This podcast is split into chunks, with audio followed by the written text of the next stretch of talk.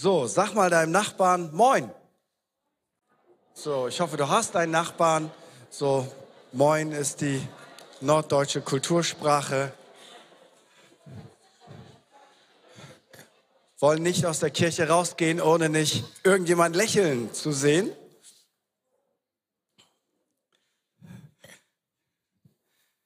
Und ich habe euch eine Sommerpredigt mitgebracht. Habt ihr auch schon Sommergefühl?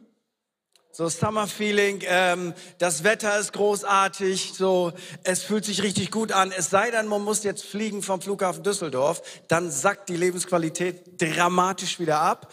Aber dann sind wir wieder in der Kirche, dann geht's wieder ein bisschen aufwärts. So, aber Sommer ist großartig, oder? Ja, sagt schön Amen, weil sonst kommt wieder Regen. Weißt du, wer nicht dankbar ist, kriegt Regen. Und in Wuppertal regnet es ganz oft. Und ich hoffe, dass wir das nochmal verändern können, weil wir liegen in einem Tal. Ihr liegt nicht in einem Tal, ihr lebt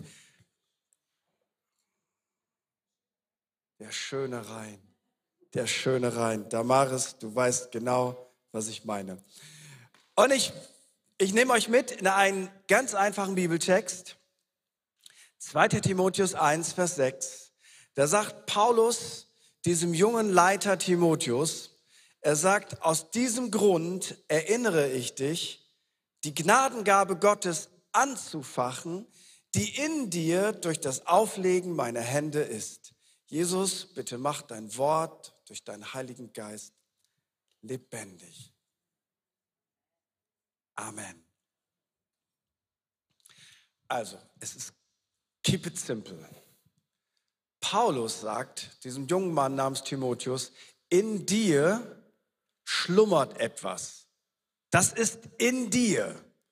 Und das, das musst du jetzt ganz tief aufsaugen. In dir ist etwas, genau wie in Timotheus, wie ist es da hineingekommen?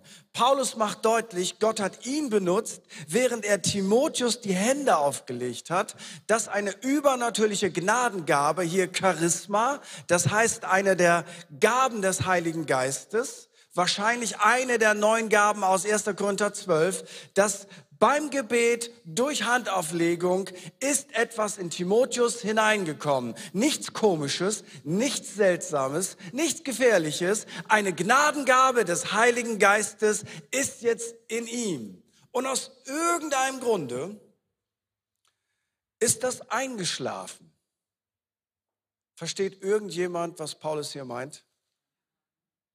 Es ist eingeschlafen. Und ich weiß nicht, wie das bei Timotheus war. Ich kann dir sagen, wie das bei mir ist. Der Alltag. Montag, Dienstag, Mittwoch, Donnerstag, Freitag, ah, dann Samstag noch die Sachen alle erledigen, Sonntag Kirche und ah, endlich liege ich wieder auf dem Sofa. Es ist Sonntagnachmittag oder am Rhein oder, oder wie auch immer. Und jede Woche, jede Woche, jede Woche. Und weißt du was? Der Alltag ist ganz oft ein Killer, dass das, was wir in uns tragen, dass das einschläft. Aber ich habe eine gute Nachricht für dich heute Morgen. Es kann einschlafen, es kann weniger werden, aber niemand kann dir das stehlen, was in dir ist. Und deswegen sagt Paulus, pass mal auf, du musst dir das so vorstellen, Timotheus. Es, ist, es war mal eine Riesenflamme und diese Riesenflamme ist jetzt runtergefahren auf Sparflamme. Und jetzt musst du Folgendes machen. Es ist ja immer noch da, es ist nicht weg. Du musst es anfachen. Du musst, wie beim Grillen. Und manchmal gibt es dann auch so einen Gebetsföhn, dann geht es ein bisschen schneller und manchmal muss man ein bisschen pusten. Aber du kannst das anfachen, weil es ist immer noch da. Und heute Morgen wollen wir ein bisschen pusten in die Flamme rein, okay?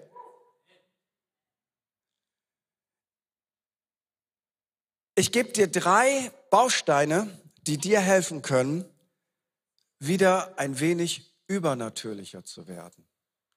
Und ich, ich bin ja Norddeutscher und ich habe immer so eine Angst. Ich will nicht komisch werden. Ich meine, wir sind in sich ja schon komisch als Ostfriesen. Äh, da will ich nicht noch extra komisch werden. Und manchmal habe ich immer das Gefühl gehabt, je übernatürlicher ich sein kann, desto mehr muss ich weird werden.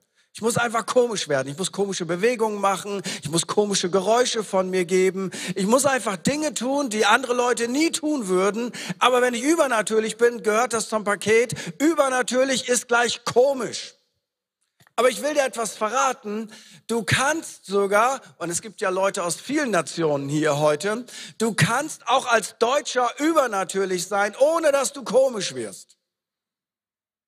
Und ich finde, das ist eine gute Nachricht. Für einige ist das eine schlechte Nachricht. Die denken, je extro, extrovertierter und je komischer, desto heiliger. Aber ich glaube, wir können übernatürlich sein, wenn wir das anfachen, was der Heilige Geist in uns hineingepflanzt hat. Aber es ist nicht nur ein Sonntagsding, weil ganz oft sind wir so fixiert auf übernatürlich, das ist der Raum Sonntag. Da kann ich vielleicht einen Eindruck bekommen. Da betet jemand für mich. Da werden wir den Herrn zusammen anbeten. Übernatürliche Zeit ist Sonntagszeit. Und das ist etwas, das wäre ganz fürchterlich. Sonntag ist ein Teil des Paketes. Aber die meisten Dinge, die Jesus übernatürlich gemacht hat, die waren nicht am Schabbat in der Synagoge, da auch, sondern sie waren genau da, wo er war. Die meisten Wunder in der Apostelgeschichte sind nicht in der Kirche passiert, sondern da, wo die Menschen waren. Drei Dinge. Erster Gedanke, das ist so simpel, Sommerpredigt. Es ist wirklich gut, dass Jesus nicht mehr da ist. Weil Jesus sagt selber in Johannes 16, Vers 7, doch glaubt mir. Doch ein schöner Appell, wenn Jesus das sagt, oder? Doch glaubt mir es ist gut für euch, dass ich weggehe. Denn wenn ich nicht von euch wegginge, käme der Helfer nicht zu euch. Wenn ich aber gehe, werde ich ihn zu euch senden. Ich kann mir vorstellen, dass die Jünger damals dachten, Jesus, das ist nett, dass du das sagst, aber ich glaub dir nicht. Was soll daran gut sein, wenn du weggehst? Was passiert mit den Kranken? Was passiert mit den Entmutigten? Was passiert mit den Armen? Was passiert mit den Belasteten? Wenn du weggehst, Jesus, dann ist doch die Hoffnung weg. Guck mal, wie die Leute hier sind. Die Leute wollen Gebet. Die Leute wollen geheilt werden. Jesus, wenn du weggehst, das wäre eine Katastrophe. Das hätte ich gedacht. Hättest du vielleicht auch gedacht. Nun stellen wir uns mal vor, Jesus wäre noch da. Nun, ist keine theologische Frage, da wäre nicht für uns gestorben und keine Erlösung und so weiter. Aber stellen wir uns das mal vor, heute Morgen wäre Jesus im Jesushaus. Haha. Jesus im Jesushaus. Okay, was würde passieren? Ich bin ganz sicher, ihr alle würdet gerne einmal kurz mit Jesus reden und beten. Richtig? Also ich würde mir eine Nummer ziehen. Wahrscheinlich ist es aber so, dass das wirklich jeder von uns will. Und es gibt auch Leute, die würden dann gern ein längeres Gebet haben und ein längeres Gespräch, oder? Das ist meine Erfahrung als Pastor. Es gibt Leute, die wollen ein kurzes Gebet und ein kurzes Gespräch. Und es gibt Leute, die wollen ein sehr langes Gespräch. Und es gibt sogar Leute, die wollen gar kein Gespräch. Die wollen einfach nur erzählen und irgendjemand soll ihnen zuhören. Das kann auch schon mal lange dauern. Nun stellen wir uns vor, Jesus wäre heute Morgen hier und er hatte Zeit für wirklich jeden von uns. Sagen wir mal, jeder von uns kriegt eine halbe Stunde mit Jesus heute. Das wäre großartig dann weiß ich nicht, wie viel Zeit bräuchten wir, sagen wir mal 150 Leute, mal 30 Minuten. Du bist Koreaner, du kannst gut Kopf rechnen. Ah, ich habe ein iPhone. Koreaner sind nicht mehr das, was Koreaner mal waren. Du machst mein ganzes Bild kaputt. Also dann rechne mal aus. 150 Menschen mal 30 Minuten.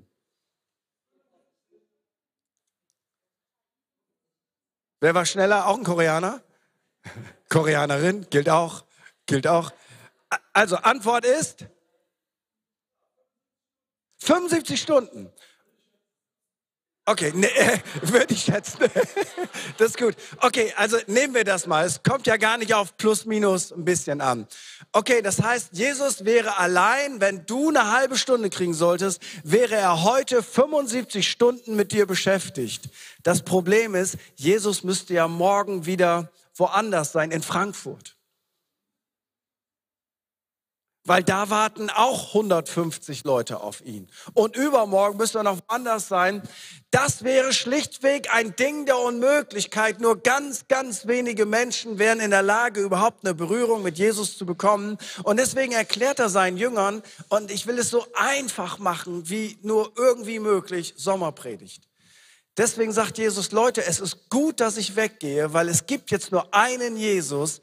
Aber wenn ich weggehe, dann sende ich euch den Geist von Jesus, den Geist des Vaters, den Heiligen Geist und er wird in jedem einzelnen von euch wohnen und ein Stück weit Jesus wohnt jetzt in jedem von neuem geborenen Jesus-Nachfolger. Und weißt du, was das Geniale jetzt ist? Es gibt nicht mehr nur einen Jesus, es gibt Hunderte, Tausende, Zehntausende, Hunderttausende, Millionen von kleinen Jesusen. Zu sagen, ja, ist das irgendwie New Age oder wie auch immer. Nein, nein, nein. Wir sind nur deshalb kleine Jesusse, weil wir zu Jesus gehören und Jesus Christus in uns wohnt. Amen. Auf einmal gibt es ganz viele kleine Jesusse die den Heiligen Geist in sich tragen. Warum ist das denn so entscheidend? Ganz einfach, weil wie viele Wunder und wie viele große Taten hat Jesus begangen vor seinem 30. Lebensjahr? Die Bibel berichtet von Zero. Manche behaupten ja, Jesus hat schon seine Badewanne, die es gar nicht gab, da hat er schon das Wasser geteilt, nur so zum Spaß, weil er als Kind langweilig war oder wie auch immer, oder hat vielleicht das Brot für die Katzen vermehrt oder wie auch immer. Alles Blödsinn. Die Bibel beschreibt nicht ein einziges Wunder, das Jesus getan hat, bis er 30 Jahre alt war, weil er hat seine Göttlichkeit beim Eintritt auf diese Erde abgelegt. Er war 100% Gott, aber 100% Mensch. Und auf dieser Erde war er eben zu 100% Mensch. Er konnte nicht einfach Dinge tun, die andere Menschen nicht tun konnten, weil er hat seine Göttlichkeit abgelegt und er hat Knechtsgestalt angenommen. Aber nach 30 Jahren kommt der Heilige Geist auf ihn und dann kann er sagen, Darum hat Gott mich gesalbt. Und genau das ist etwas, was er jetzt in dich hineingelegt hat. Du trägst etwas von Jesus Christus in dir, seinen Geist. Christus ist in dir, die Hoffnung der Herrlichkeit. Und stell dir mal vor, es würde dem Heiligen Geist gelingen, uns alle anzufachen, dass das, was in uns lebt, dass das wieder brennt. Wie gefährlich wäre das allein für die Stadt Düsseldorf? Weil, bleiben wir mal bei 150 Menschen, jeder von uns kennt mindestens zehn Leute, die in seinem näheren Umfeld sind. Das bedeutet, wir würden auf Schlag 1500 Menschen berühren. Nur wir. Und, und da gibt es noch so viele andere Christen in dieser Stadt wow, was für ein Movement könnte das sein? Der zweite Gedanke ist, es ist gut, dass Jesus nicht mehr da ist. Erster Gedanke. Der zweite Gedanke ist, du bist übernatürlicher, als du denkst. In Johannes 3, Vers 3 hat Jesus ein spannendes Gespräch mit einem Theologen. Und das ist es ist jetzt nicht ein evangelistisches Gespräch, was ich dir deutlich machen will, aber manchmal, wenn man etwas so oft gehört hat, liest man gar nicht mehr, was da drin ist. Pass mal auf. Jesus sagt zu diesem Theologen, wenn jemand nicht von neuem geboren wird, kann er das Reich Gottes nicht sehen. Was ist von neuem geboren? Durch den Heiligen Geist, von oben herab, erleben wir eine innere Umwandlung durch den Heiligen Geist. By the way, das ist die Art, wie Jesus immer arbeitet, von innen nach außen. Religion arbeitet von außen, wenn überhaupt, im besten Fall.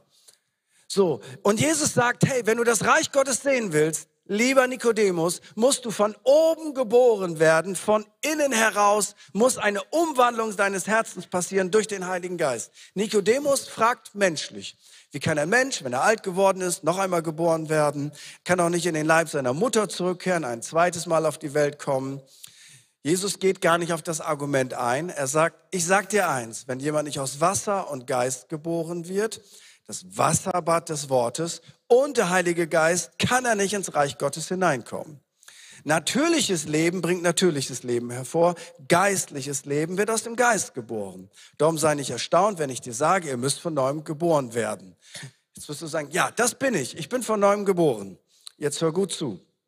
Jetzt beschreibt er etwas. Er sagt, der Wind weht, wo er will. Du hörst sein Rauschen, aber woher er kommt und wohin er geht, weißt du nicht. So ist es bei jedem, der aus dem Geist geboren ist. Also ich gehe mal davon aus, dass die allermeisten von euch von neuem geboren sind. Du bist also aus dem Geist geboren. Und jetzt kommt die Beschreibung, die Jesus Christus über dich macht. Er sagt, der Wind weht, wo er will. Du hörst zwar sein Rauschen, aber woher er kommt und wohin er geht, weißt du nicht. Also das ist eine Beschreibung für dich. Du bist wie der Wind. Man merkt zwar, was du tust, aber woher du kommst und was du als nächstes tust, das weiß man nicht weil so ist jeder, der aus dem Geist geboren ist. Manche benutzen das ja als Ausrede, wenn der Heilige Geist nicht wirkt. So, der Wind weht, wo er will, und bei uns will er halt nicht. Das sagte sagte Heiner Rust einmal, ein bekannter Baptistenpastor, der fragte in einer Gemeinde ganz klein und sagte, warum sind eigentlich nicht mehr Leute bei euch in der Kirche? Und die sagten, nun Heiner, du weißt ja, der Wind weht, wo er will und bei uns will er eben nicht. Das ist aber nicht das, was Jesus sagte. Jesus sagte nicht, der Heilige Geist weht, wo er will und wenn er nicht will, dann weht er eben nicht. Er sagte, jeder, der aus dem Geist geboren ist, der ist wie der Wind. Du weißt nicht, woher er kommt und du weißt nicht, wohin er geht. So ist jeder, der aus dem Geist geboren ist. Und das bedeutet nicht, dass wir nicht irgendwo gepflanzt und eingewurzelt sind. Das bedeutet, der Heilige Geist, der in dir wohnt, kann dich zu jeder Zeit irgendetwas tun lassen, was unkontrollierbar ist und was das Leben von einem Menschen verändern kann.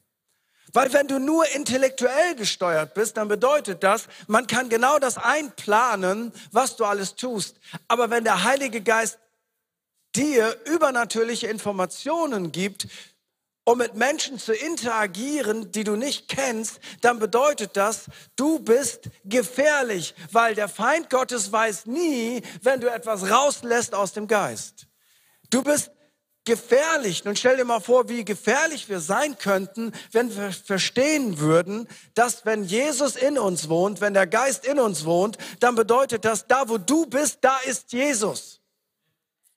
Da, wo du bist, ist der Heilige Geist. Da, wo du bist, ist Gottes Herrlichkeit. Da, wo du bist, ist die Gegenwart Gottes. Weil die Gegenwart Gottes ist nichts anderes als die manifeste Gegenwart des Heiligen Geistes und der Heilige Geist wohnt in dir. Die Frage ist, wie wecke ich den Tiger in mir?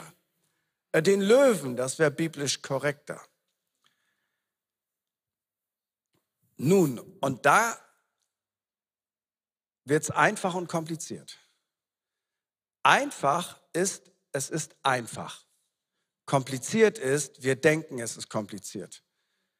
Weil die Bibel sagt ja, meine Schafe hören meine Stimme. Das heißt, wenn du ein Schaf von Jesus bist, by the way, das würde ich nicht als Kompliment empfinden, aber anyway, das ist das Bild, das Jesus gebraucht. Übrigens, Schafe sind nicht mega intelligent, sie brauchen Leitung.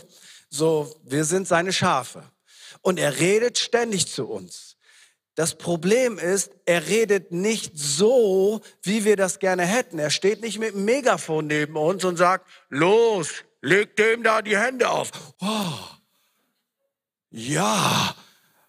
Ach Herr, ich bin nicht sicher, kannst du das nochmal bestätigen? Beweg dich, Alter! Okay, ich, ich mach das jetzt. Sondern er spricht leise in unser Herz, über unsere Gedanken und es lässt sich sehr leicht überhören, weil ein ständiger Fluss von Gedanken in uns aktiv ist. Wir denken am Tag, ich weiß gar nicht, 66.000 Sachen oder wie auch immer. Ständig denkst du etwas. Ist dir schon mal aufgefallen?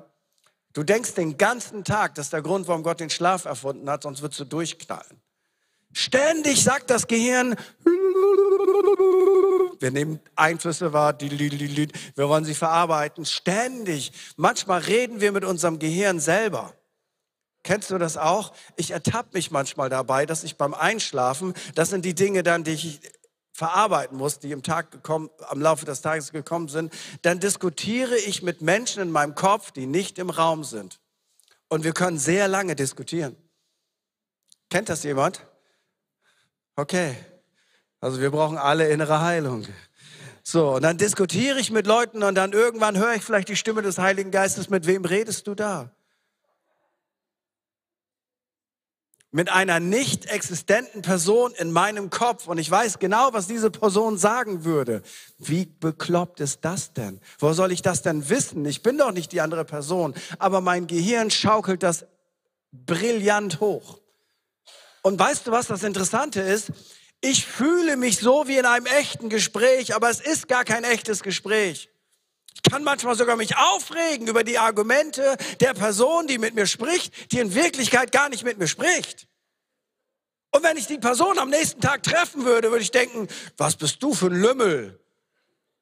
Weil die Gefühle sind so real, weil das findet alles in meinem Kopf statt. Aber das hat es gar nicht gegeben. Und die Person denkt, warum bist du so unfreundlich zu mir? Wegen dem blöden Gespräch gestern. Was für ein Gespräch?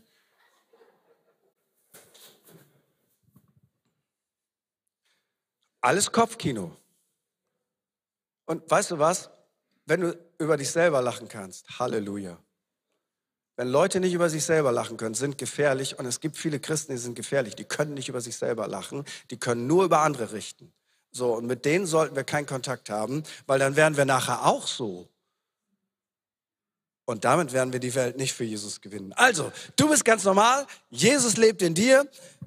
Und du musst jetzt filtern, wann spricht der Heilige Geist zu dir? Und der Heilige Geist spricht jeden Tag mit dir. Und wenn deine Gabe wieder entfacht ist, dann verstehst du das. Ich bin ein Botschafter in Christi Stadt. Wo ich bin, da ist Jesus. Und wo Jesus ist, ist alles möglich. Auf gut Deutsch, ich möchte dich heute entfachen, dass du verstehst, wenn du Gott wieder auf der Rechnung hast, dann passieren Dinge. Wenn du wieder mit Gott rechnest, wenn du denkst, es ist möglich, dass er eingreift, es ist möglich, dass er das durch mich tut, warum habe ich so oft nicht mehr mit Gott gerechnet? Ganz einfach, weil ich schlechte Erfahrungen gemacht habe. Ich habe mit Gott gerechnet und er war doch trotzdem nicht da. Ich habe gebetet und dann hat es trotzdem nicht geklappt. Und irgendwann habe ich gedacht, ich habe keine Lust mehr, ich möchte positive Dinge. Dann lasse ich das lieber und dann schläft etwas ein. Aber wenn Gott dich neu entfacht, dann passiert Folgendes. Du rechnest damit, dass Gott da ist. Yahweh Shammah, der Herr ist da. Ja, wo ist er denn? Da. Ich meine vielleicht nicht als Bild. Da. Okay, ist ein bisschen dick geworden. Da, da, da, da. Anyway. Wo ich bin, da ist Gott. Und wo Gott ist, ist alles möglich. Wo ich bin, da ist Gott. Und wo Gott ist, da ist alles möglich. Wo ich bin, da ist Gott. Und wo Gott ist, da ist alles möglich. Wo Gott ist, da bin ich auch. Weil er lebt in mir. So, und jetzt stell dir einmal vor, der Heilige Geist redet mit dir, wenn du deinen ganz normalen Alltag lebst. Stell dir das einmal vor und stell dir mal vor, die Menschen um dich herum sind alles Menschen, die Gott liebt.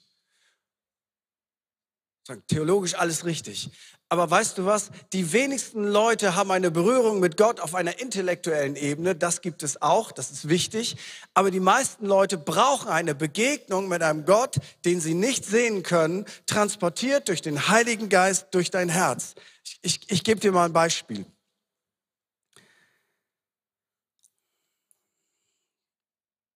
Ich bin vor, weiß ich nicht, einem Jahr in einer Behandlung, die war sehr schmerzhaft und die Dame, die mich behandelt hat, die wusste genau, wie man es macht. Ablenken, reden. Das ist wie mit Kindern, oder? Ablenken. Äh, sonst beißen die sich in den Schmerz fest. Und sie fängt an mit mir zu reden und ich kenne das psychologische Prinzip und denke, ja, das ist gut. Äh, erzähl mir irgendwas anderes, sonst denke ich an die Schmerzen, weil ich bin ein Mann und Männer sind schmerzempfindlich. Viel schmerzempfindlicher als Frauen. Ihr Ehefrauen könnt ihr das bestätigen. Wenn ein Mann eine leichte Grippe hat, fühlt es sich an, wie er stirbt. Und wenn ihr das nicht versteht, dann könnt ihr da das dienende Herz nicht haben. Also wir sind einfach viel schlimmer krank als ihr. Einfach ist so. So, anyway, sie versucht mich abzulenken und sagt, ja, was machen Sie denn beruflich und so weiter und so fort. Und dann habe ich ihr gesagt, ja, ich bin Pastor und, und äh, aua. Äh, oh, darf ich Ihnen mal eine Frage stellen, sagt sie. Sagt, ja. Sagt, ähm, ich habe einen katholischen Background. Ich wollte nur wissen, wenn Kinder nicht getauft sind, kommen sie dann in die Hölle? Dachte ich, oh, das ist eine sehr tiefe Frage für seine Behandlung. Eine sehr theologische Frage. Diese Frage hat doch nicht mal jemand aus meiner Kirche gestellt. Aber das hat geklappt. Ich war abgelenkt. Ich habe nicht mehr an die Schmerzen gedacht. Und ich habe gesagt, nein, ich glaube nicht, dass äh, so ein Kind in die Hölle kommt, weil bla bla bla bla bla, Pastoren-Dings runter. Und dann ging es wieder weiter mit den Schmerzen. Und dann hörte sie nicht auf, solche Fragen zu stellen. Dachte, okay, die hat wirklich spirituelle Fragen. Und dann dachte ich, Gott, gibt es irgendetwas, außer jetzt mein theologisches Basiswissen als Pastor, als Nachfolger von Jesus, gibt es irgendetwas, was du tun willst? Und dann kam ein ganz kleiner Gedanke, weißt du, so ein unter dem Schmerz hervorgekrochen. Die hat was mit Magen. Worb war der Gedanke weg. Und weißt du, was ich mir einfach angewöhnt habe? Ich frage einfach. Ich frage aber nicht komisch, ich frage ganz normal und sage, Entschuldigung, darf ich eine Frage stellen? Wie geht's Ihrem Magen eigentlich? Die guckt mich an und meint, gut. Ich dachte, oh scheiße, daneben, Entschuldigung, schade, daneben. Wieso fragen Sie das? Ja, das war nur so ein Gedanke. Ja, also wenn ich ehrlich bin, habe ich Essstörungen und meinem Magen geht's gar nicht gut. Und wie sind Sie da nochmal drauf gekommen? Sagte ich, ja, ähm, sie hat den kubanischen Background. Espíritu Santo. Das war der Heilige Geist. Das ist ja interessant. Und dann dachte ich, oh, ist gerade keiner hier im Raum. Darf ich für dich beten? Und sie wusste gar nicht, was, ich, was sie tun sollte. Ich sagte, legen Sie einfach Ihre Hand auf Ihren Magen und ich lege meine Hand auf Ihre Hand, weil damit das auch sich gut anfühlt. Und habe ich ein ganz simples Gebet gebetet. Worauf ich früher gewartet hätte, ist folgendes. Kann jemand die Worship-Musik anmachen? Wird irgendwas warm in meiner Hand? Spüre ich eine Gänsehaut? Können wir noch mal eine halbe Stunde beten? Und weißt du was? Der Heilige Geist braucht kein Warmbeten. Ich brauche manchmal diese Musik. Und mir hilft das, mich auf Gott zu konzentrieren. Aber weißt du was? Der Heilige Geist braucht nicht eine halbe Stunde, bis er warm läuft. Er ist immer ready. Einfaches Gebet, WhatsApp ausgetauscht. Wie geht's deinem Magen? Ja, erstaunlich. Gut, ich habe schon zugenommen. Darf ich noch eine Frage stellen? Ja, mein Bruder hat ein Herzproblem. Was mache ich mit dem? Sagt sie, mach doch einfach das, was ich mit dir gemacht habe. Leg ihm die Hand auf, also bei dem Bruder braucht er nicht selber die Hand auf, und dann bete einfach zu Jesus, dass er das macht. Sagt, oh, gute Idee, das mache ich. Ich frage sie, wie geht's deinem Bruder? Ja, besser. Was will ich damit sagen? Es ist so leicht, diese Stimme des Heiligen Geistes zu überhören. Aber weißt du was? Das passiert nicht, weil ich Pastor bin, sondern weil das wieder neu entfacht ist. Da, wo ich da bin, da ist Gott.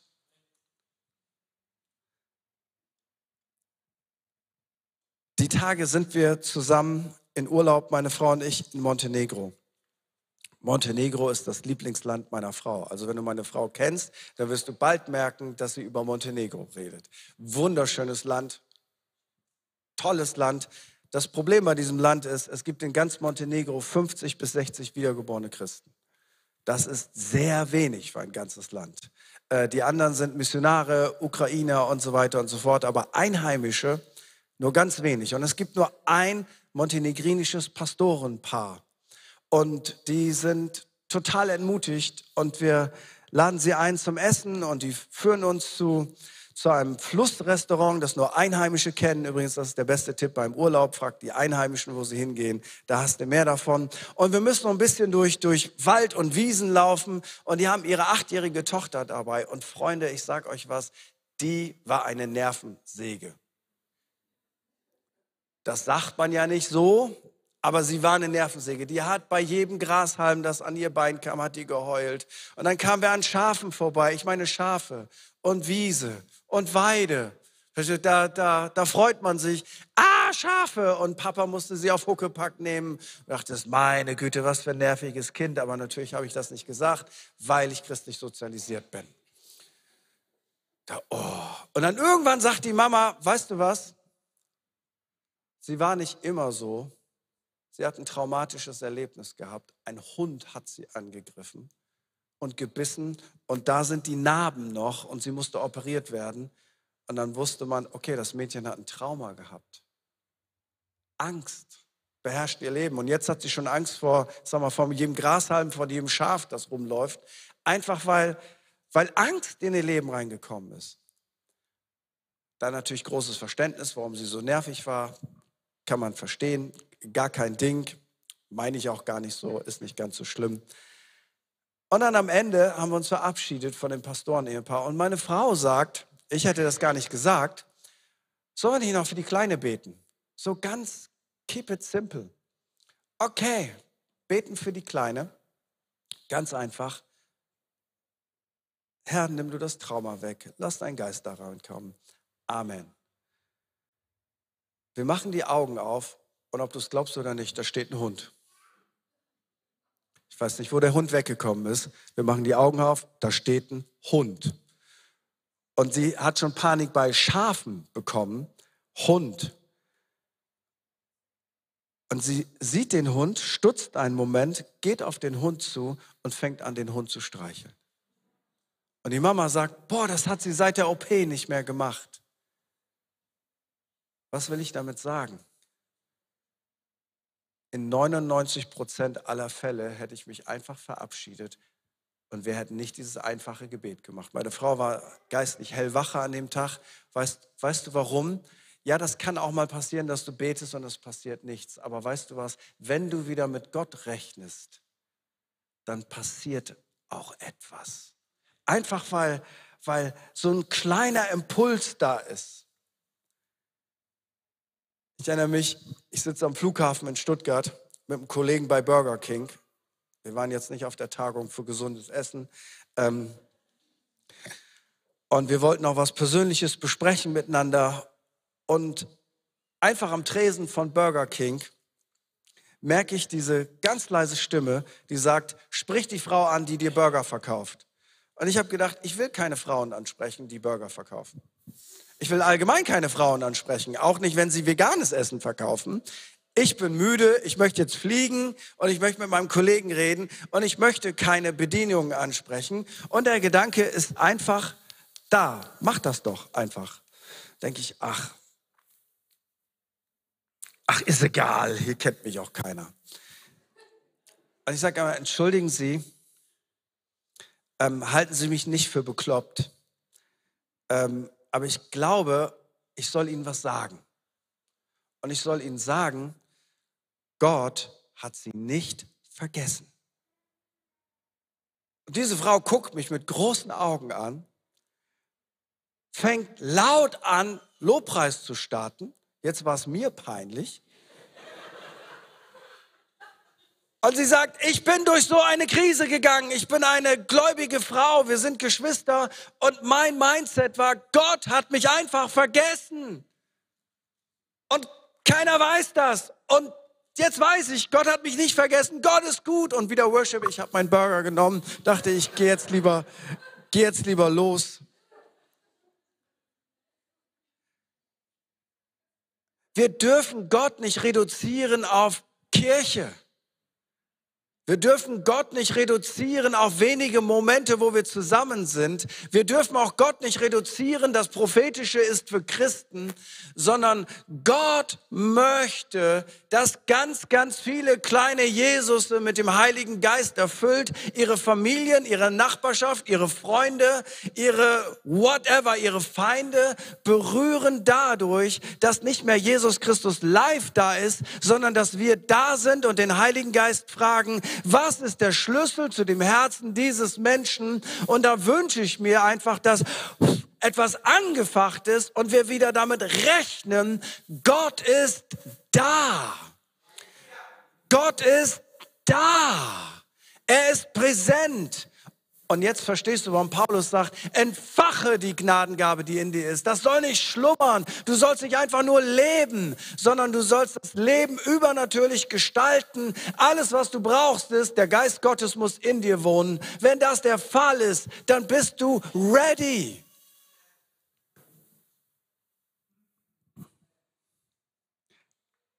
Ich erzähle euch noch eine Geschichte von, von meiner Frau. Meine Frau ist im Supermarkt in Ostfriesland und eine pakistanische Familie läuft an ihr vorbei. Und in Ostfriesland gibt es nicht so viele Pakistanis. Das fühlt sich anders an als in Düsseldorf. Da gibt es lauter blonde Leute mit blauen Augen, Friesen halt. Friesen. Toller Stamm übrigens. Und die laufen einander vorbei und sie hat genau diesen Gedanken, sprecht diese Familie an. Sprech diese Familie an. Sprech diese Familie an. Jetzt musst du wissen, falls du nicht deutsch sozialisiert bist, man spricht keine fremden Leute im Supermarkt an. Das macht ein Deutscher nicht. Man spricht generell nicht viel mit Menschen. Und wenn jemand mit einem reden will, dann dann ähm, signalisiert man durch Körpersprache und durch Gesichtssprache, ich möchte nicht mit ihnen reden. Aber dieser Gedanke geht nicht weg und gesagt, getan, sie spricht irgendwie diese Familie an. Und am Ende ist es so, du kriegst eine Einladung zum Essen. Das geht gar nicht anders. Du kriegst eine Einladung zum Essen. Das liebe ich an unterschiedlichen Kulturen. Du kriegst eine Einladung zum Essen. Danke, Joseph. Du kriegst eine Einladung zum Essen. Du kriegst eine Einladung zum Essen. Und dann revanchierst du dich. Und dann gibt es auch eine Einladung zu essen. Ey, habt ihr schon mal Kartoffeln mit Sauerkraut? Nein, das ist Scherz. Ähm, wie auch immer. Das Ende der Geschichte ist, die ganze Familie kommt zum Glauben. Sie lassen sich bis auf den Papa, der kommt nur zum Glauben, der Rest der Familie kommt zum Glauben und lässt sich auch noch taufen, äh, kommt zum Glauben, erlebt Jesus Christus. Und weißt du was, es fängt einfach damit an, dass eine Frau, die einfach beim Einkaufen ist und ihren Kopf voll hat mit Einkaufen, was muss ich alles einkaufen, dieses sanfte Gefühl hat, sprecht die Leute an. Jetzt wirst du sagen, habe ich das auch? Ich sage dir etwas, du hast es auch. Warum überhöre ich das? Ganz einfach, weil es A, vielleicht nicht angefacht ist und B, weil du dir das viel zu spektakulär vorstellst. Wartest du auch manchmal auf das Megafon des Heiligen Geistes? Du! Ja, du! Oh, was? Leg jetzt deine Hand auf diese Person und ich will sie heilen. Sag, oh ja, dann mache ich das. Wenn das so ist, dann, dann würde ich das auch machen. Aber weißt du was? Der Heilige Geist ist manchmal eben die sanfte, feine, leise Stimme in deinem Herzen, die so leicht zu überhören ist. Das Einzige aber, was wir brauchen, ist entfacht werden, heißt die Antenne wieder auszufahren und am Montag und am Dienstag und am Mittwoch und am Donnerstag und am Freitag und am Samstag und am Sonntag auf Empfang zu sein und mit Gott zu rechnen. Gott, willst du etwas tun?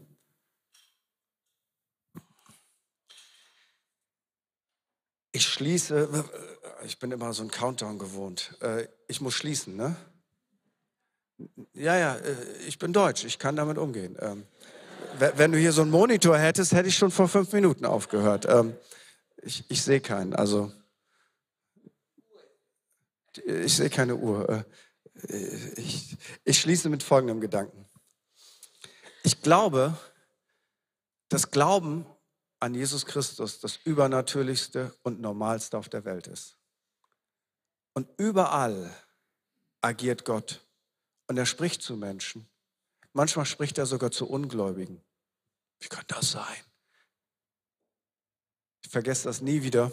Eine unserer ersten Gemeindegründungen von Ostfriesland ins Emsland. Wir haben unser ganzes Geld ausgegeben, was wir hatten, und haben ein Zelt in Südafrika gekauft für Church Planting in Rural Areas unter Zulus. Alles Geld weg. Und wir brauchten einen Raum in dieser Nachbarstadt.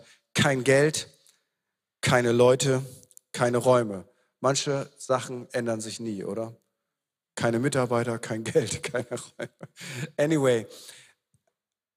Und ein Geschäftsmann in dieser Stadt ruft unseren Gemeindegründer an, ein ITler, und er sagt, kannst du vorbeikommen? Und er denkt, ja, ich soll in seinem Business einen Computer reparieren oder wie auch immer.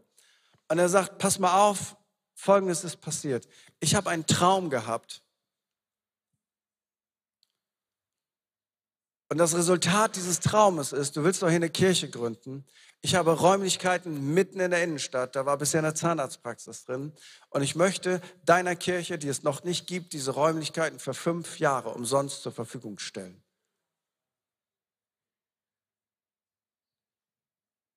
Der Mann war einmal beim Eröffnungsgottesdienst in der Kirche. Er ist nicht zum Glauben gekommen. Aber diese fünf Jahre haben gereicht, um die Kirche zu etablieren und danach war genügend Finanzkraft da, um sich andere Räume leisten zu können. Der Heilige Geist hat einfach was gemacht, was wir niemals hätten tun können. Weißt du was? Der Herr ist Yahweh Shammah.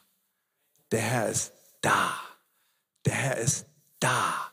Der Herr ist da. Lass uns zusammen aufstehen.